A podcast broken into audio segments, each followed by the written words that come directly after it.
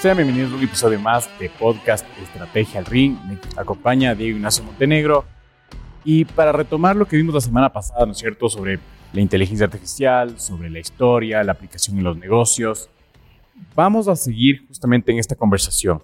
Entonces, por un lado, tú sí ves el futuro es que muchos, muchos empleos van a, van a desaparecer. O sea, quizás se creen nuevos, ¿no es cierto? Quizás se, creen nuevos de, de, entender estas tecnologías, de ver hacia dónde, hacia dónde caminamos, cómo trabajar con ellas para el futuro. Por ejemplo, se, se dice, y algo muy puntual, los artes, ¿no es cierto? Vi eh, que hay una aplicación justamente en Anchor que tú le, le, pides, ¿no es cierto? Le dices, quiero un arte o una foto de estas formas. Que, Dalí también lo hace, ¿no? Dalí. Exactamente, Dalí también fotografías lo hace. impresionantes, es inteligencia artificial. Y, y, lo, increíble de esto es que, por ejemplo, sacaron a, a, Donald Trump siendo, siendo arrestado en una foto. Y fue tan, tan increíble la foto que se hizo muy bien. Es una fake, ¿no? Es una fake, pero hecho con inteligencia artificial, es súper real. Súper real. Entonces uno se comienza, a imaginar qué puede pasar con esto, ¿no? Exacto. Entonces, eh, hacia ahí también va, eh, por ejemplo, estas aplicaciones. Eh, oye, sí, muy bien para utilizar para un arte, para esto, para las campañas, pero ya si se empieza a usar para especulación, ¿cómo sabes, cómo difieres de la realidad? Bueno, ahorita acabas de meterte en un terreno, es un campo minado, porque es una gran discusión que unos dicen una cosa y otros dicen otra cosa, y como, como dijimos al principio de este, de este capítulo, hay muchas cosas que son inciertas. Y uno tiene que aprender a vivir aquí con las preguntas, no con las respuestas. uno tiene vivir, que con la, vivir con las preguntas. Con la incertidumbre. Sí, con la incertidumbre, no con las respuestas, porque eh, no hay respuesta para todo. Por eso yo creo que ha generado cierto temor en mucha gente, ¿no? Si quieres, ahí comencemos hablando de los sectores, por ejemplo, en el sector de la educación, y ya llegamos al tema de la empleabilidad, pero en el sector de la educación, eh, por supuesto que hay una preocupación. En la academia hay una preocupación, porque dices, oye, eh, si yo le digo a ChatGPT que escriba un ensayo, ahora me escribe hasta con acento argentino en la última versión. Es una cosa impresionante. Me pone, y yo le puedo decir, ponme por ahí un par de, ortografías para que si el profesor no se dé cuenta de que fue escrito por ChatGPT, sino por mí. Y también hay una persona que me escribió el otro día y me dijo, pero también hay inteligencia artificial para detectar lo, lo, detectable. O sea, sí, pero este, lo, que tenemos que meternos en la cabeza es que la velocidad de procesamiento y de entendimiento es cada vez más alta. Yo pongo como ejemplo siempre el tema de los traductores, que también son inteligencia artificial. La traducción del lenguaje o el, entendimiento del lenguaje humano es también inteligencia artificial.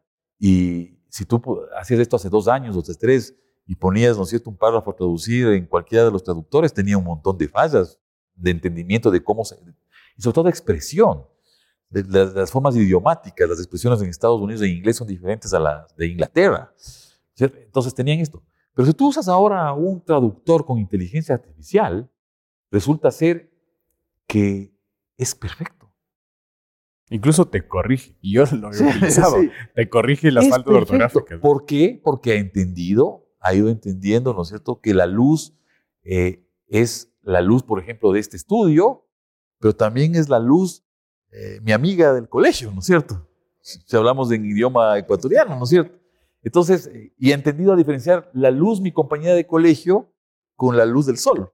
Y la luz sector. Ya, entiende las formas idiomáticas y esto es inteligencia artificial. Entonces, en educación, revisando el tema, en educación yo creo que representa un gran reto para los profesores y para los maestros el tema de que ya no se puede hacer, seguir haciendo lo mismo que se hacía. Entonces, si tú le dices haga un ensayo, yo me pondría a dudar, porque el ensayo lo va a hacer ChatGPT, o lo va a hacer Runway, o lo va a hacer cualquiera de estas aplicaciones, o Fraser, o lo que sea en marketing, la van a hacer mejor que, que, cualquier profesor, incluso, porque tiene mucha más información que viene de la data.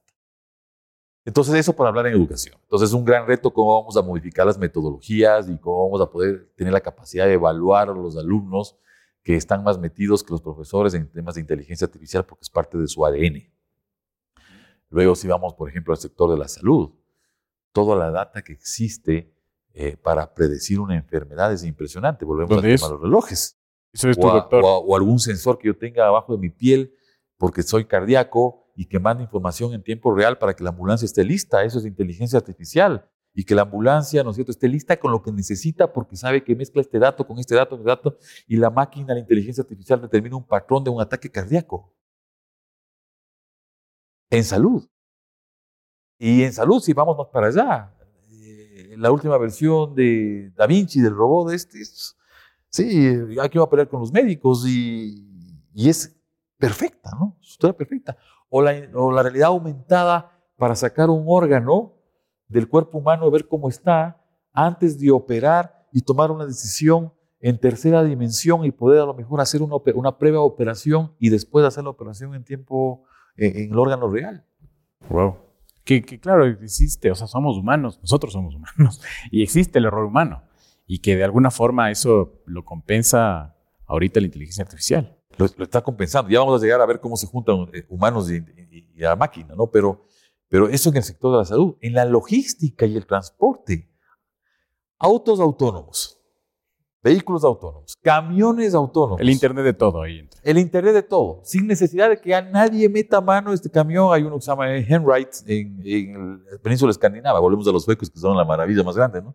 que lo está utilizando una gran compañía de gaseosas a nivel mundial. Y, y, este tiene una autonomía, es eléctrico, sostenible con el medio ambiente, si vamos mezclando también estas cosas.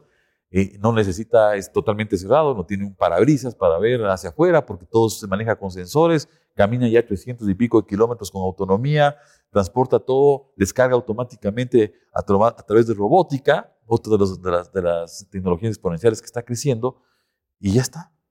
Ya existe. Y aquí incluso, o sea, por ejemplo, muchos de los accidentes, y hablaba del error humano, suceden justamente por, por este tipo de, conducción, ¿no es cierto?, de vehículos pesados.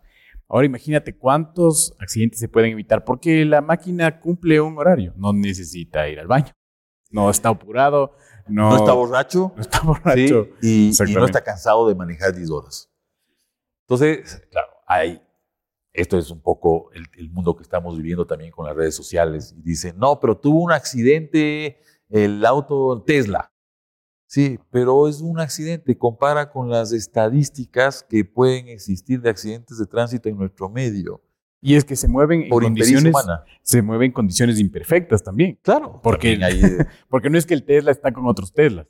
El Tesla está con otros humanos. Sí, exactamente, están conviviendo. Entonces, pero lo que sí dice la estadística, esto dice bajándose al, al, nivel científico, lo que dice estadística es que claramente hay mucho, mucha menos accidental, accidentalidad de, de autos autónomos, de vehículos autónomos respecto al, al, al error humano. ¿no? Entonces, esto para poner en esencia algunas cosas, en transporte también para complementar un poco esto, Guido, porque creo que es importante. En transporte no solamente estamos hablando de vehículos autónomos de tierra, estamos hablando de vehículos autónomos de aire. Hay eh, gran cantidad, Airbus está, ya, ya tiene sus drones para uso humano autónomos y que entras al, al dron y cambia de color porque sabe con la data que tú tienes que estás en este momento un poco nervioso y sabe que te gusta el rock como debe ser, y, y, y, te pone la música que te gusta mientras te pone una luminosidad especial, un verde para que te calmes. Porque tiene los datos, es toda inteligencia artificial.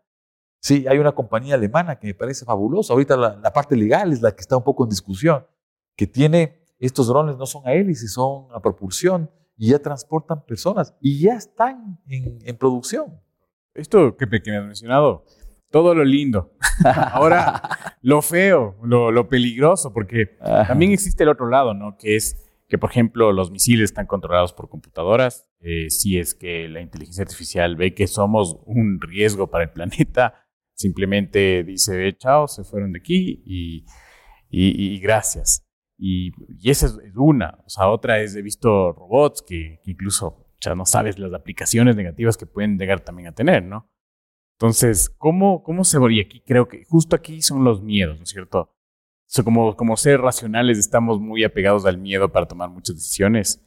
Eh, ¿cómo, ¿Cómo ves esto que puede frenar, que puede impactar? No sé, eh, porque de hecho existen algunos riesgos que sí son reales. A ver, yo califico esto y no, sé yo, es, bueno, un poco investigando qué opinan no solamente desde ChatGPT hasta la super, o el crecimiento hacia, la superinteligencia artificial. Lo primero que hemos visto y hemos determinado son los sesgos.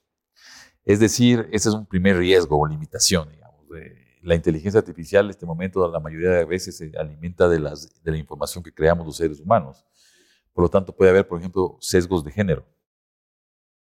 La inteligencia artificial prefiere eh, lo que le dice el hombre eh, a lo que dice una mujer. Y esta tiene una explicación clarísima.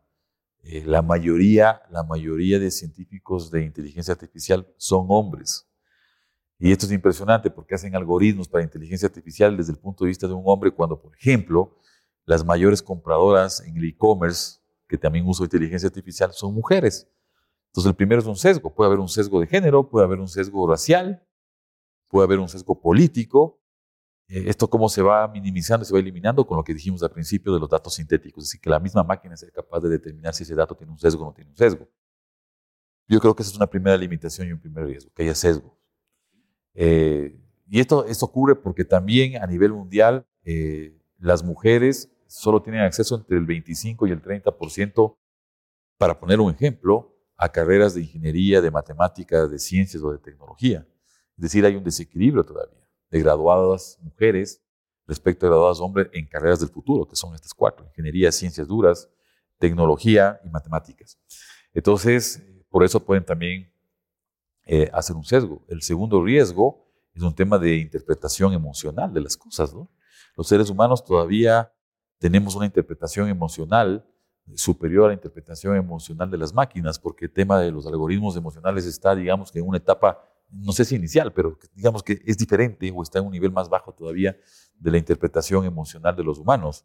Por lo tanto, esa puede ser un segundo riesgo, ¿no? Si te interpretan bien o no te interpretan bien, o, ya ha pasado, hay un documental incluso en una de las plataformas importantes, que le vieron a un chico en unas calles, no me acuerdo si era de Londres o una de estas ciudades europeas, eh, acuérdate que estas ciudades están súper vigiladas por sensores, por cámaras, por drones, por un montón de tecnología. Ese, ese punto quisiera tocar más adelante, pero...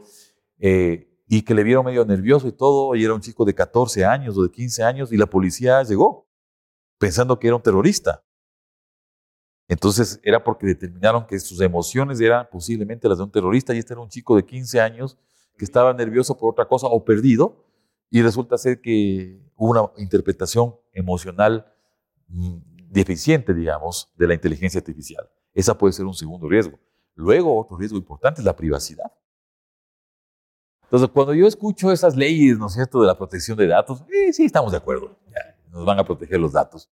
Pero con tanto sensor, es como si yo le dijera a mi hijo de 18 años, oye, no vuelvas a entrar al teléfono celular o no te vuelvas a conectar a través de la consola de juegos porque van a violar tu privacidad.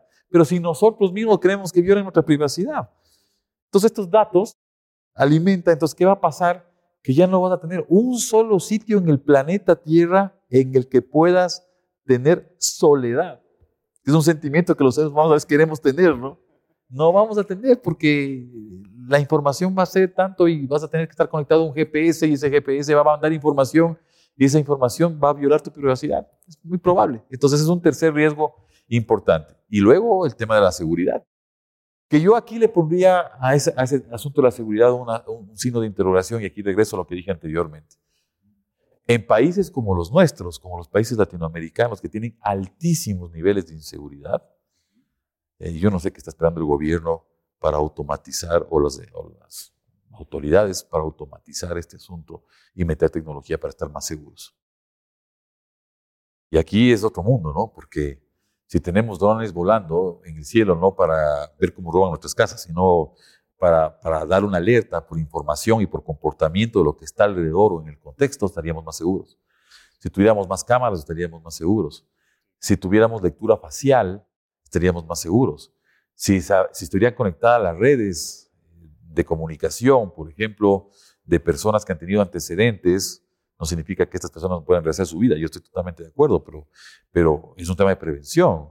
Pero eh, con chip. Pero algunas de estas cosas yo aseguro, porque esto pasa en otras sociedades que son más avanzadas y que han limitado, por ejemplo, la ciudad de Londres o la ciudad de Madrid, después de, las, de los atentados terroristas que tuvieron en Europa y en Nueva York ni se digan, han aumentado muchísimo la inteligencia artificial y las tecnologías adyacentes para evitar nuevos atentados terroristas o nuevos ataques. Y ahí regresamos a lo que tú dijiste, la predictividad del crimen. No sé si se acuerdan ustedes de Minority Report. Sí, claro. Es una película de 20 años, ¿no? Sí, súper buena. Sí, eh, con Tom Cruise y Minority Report, lo que hacía esta inteligencia artificial era prevenir el crimen antes de que pase. Yo me paro a aplaudirle al director de esta película o al, o al tipo que, que escribió el guion o al Terminator o a todos estos que han escrito estas cosas antes de que pasen porque han tenido la capacidad de mirar el futuro. Porque en Minority Report, Tom Cruise abría la inteligencia artificial y utilizaba realidad aumentada. No sé si te acuerdas de esto, esto hace 20 años. Y abría, o yo robot, y abría, abría la, la realidad aumentada y a través de datos que recibía esta inteligencia artificial podía predecir el crimen antes de que pase. Entonces, eso en temas de seguridad es extremadamente importante. Y en empresa igual, ¿no? Así es. Y este, y este tema, por ejemplo, el tema financiero, porque, digamos, y hoy que estamos atravesando una de las mayores crisis monetarias eh, de la historia, ¿no es cierto? Justamente por especulación, por temas bancarios, por mala gestión. Eh, ¿Cómo crees? Y, y alguna vez escuché, por ejemplo, que el gobierno va a tener, es una especulación, el gobierno va a tener control sobre la cantidad de recursos que puede manejar cada persona para evitar sobreendeudamientos, moras, etcétera. O sea, es muy probable desde mi punto de vista porque volvemos al tema de datos.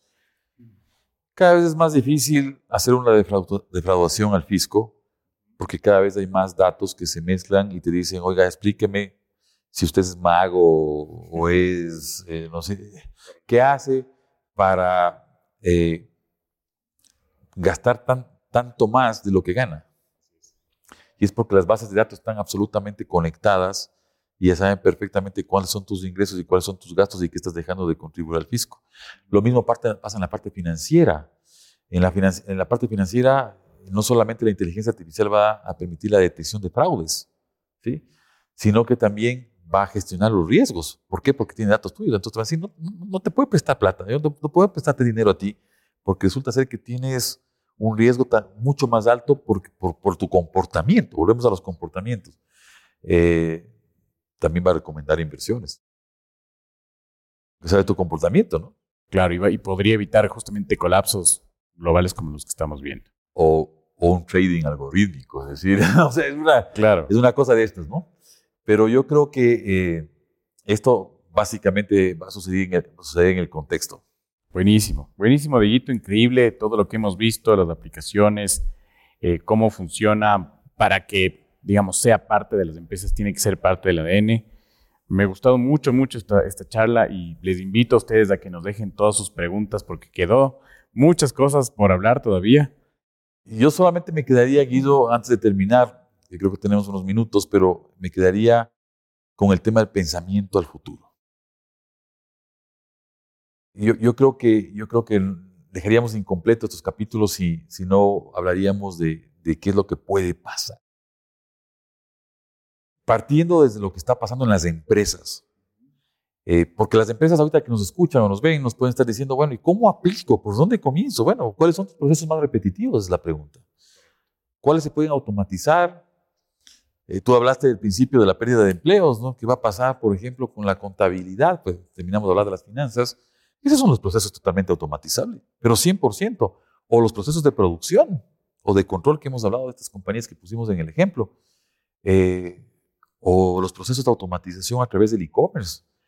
O el tema de entendimiento del comportamiento del consumidor a través del marketing. O la lectura facial para ver si está enojado, está triste, incluso con microexpresiones. Entonces yo creo que este no es el futuro para todas las empresas que nos escuchan, sino es el presente. Pero hay que entender cuál es el objetivo al que vamos a apuntar.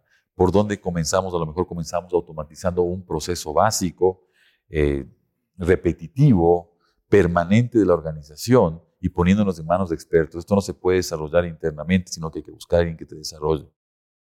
Y si, y si hablamos del futuro, yo creo que mi visión, y aquí podemos discutirlo en este momento contigo, pero yo creo que mi visión de futuro es una visión eh, no apocalíptica. Hay que, digamos, hay, diga, digamos que hay tres, tres visiones claras. Los que dicen que la inteligencia artificial de nivel general o, nivel, o la superinteligencia va a llegar eh, y que va a ser pésima para el mundo, que se le acabó el, el apocalipsis, ¿no es cierto? Y en algún otro tema o tiempo hablaremos de los 12 escenarios que nos ponen, ¿no? que nos pongan a los humanos en un zoológico hasta que controlen nuestras vidas, pero que nos digan, que nos hagan creer que no, no, no controlan nuestras vidas. Eh, Como la de mí. Sí, exactamente. O, que nunca pase, ¿no? Pero bueno, la, la, primera, la primera posición es, oye, eh, la inteligencia artificial de nivel humano o superhumano va a llegar y va a ser fatal para el mundo. La segunda visión es, va a llegar y nos va a ayudar. Va a llegar y va a ser buena. Entonces uno puede preguntarse, ¿por qué va a ser buena? Porque la creatividad de los humanos más la creatividad de la máquina puede ser super creatividad puede darnos más tiempo para el entretenimiento, puede darnos más tiempo. Decir, bueno, y las personas que no están estudiando matemáticas, ciencias, lo que usted acaba de decir, ¿qué, qué va a pasar con eso? Bueno, comiencen a estudiar pues ese tipo de cosas. Y los empresarios, ¿qué vamos a hacer? Comencemos a entender dónde va a jugar las inteligencias, la inteligencia artificial y las tecnologías dentro de nuestra estrategia. Pero comencemos primero por entender lo que está pasando. Entonces, ese segundo campo, va a ser bueno. Yo me inclino más por ese campo. Aquí podemos pelear un rato en el ring, o afuera del ring, porque es en painting, ¿no es cierto? Pero eh, ese es el segundo, ese segundo campo. Porque algo que se nos queda también en el tintero es el asunto de la ética. La pregunta aquí yo la dejo flotando. Ojalá nos escriban para contestar a esta pregunta. La pregunta es si la inteligencia artificial puede llegar a ser más ética de lo que está pasando este momento con los humanos. Lo que pasa en nuestro medio, con los temas de corrupción. ¿Serán que los algoritmos de la inteligencia artificial son capaces de detectar eh, que el comportamiento no es ético? Ojalá, ojalá no se deje influenciar por esos sesgos.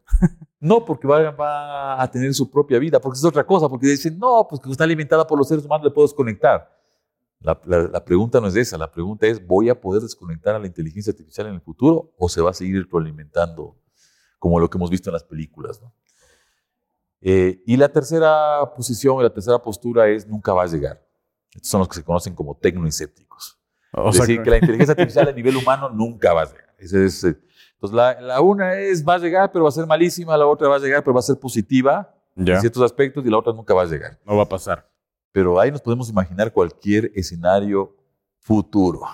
Chévere. No, yo también, también me, o sea, me tiendo a ir hacia la parte que va a ayudar. También creo que es positivo. Ya lo he visto en, en aplicaciones y creo que el ser humano se va a ir adaptando, igual que se adaptó a la, a la era industrial, igual que ha venido evolucionando a, lo largo del tiempo. Entonces, excelente, Diguito. Ahora sí, vamos a cerrar porque se, nos, va el tiempo. Te, agradezco mucho. Ha sido un súper episodio. Nos quedan muchas preguntas también para, para los siguientes episodios. Entonces, les agradezco mucho. Que tengan un excelente día.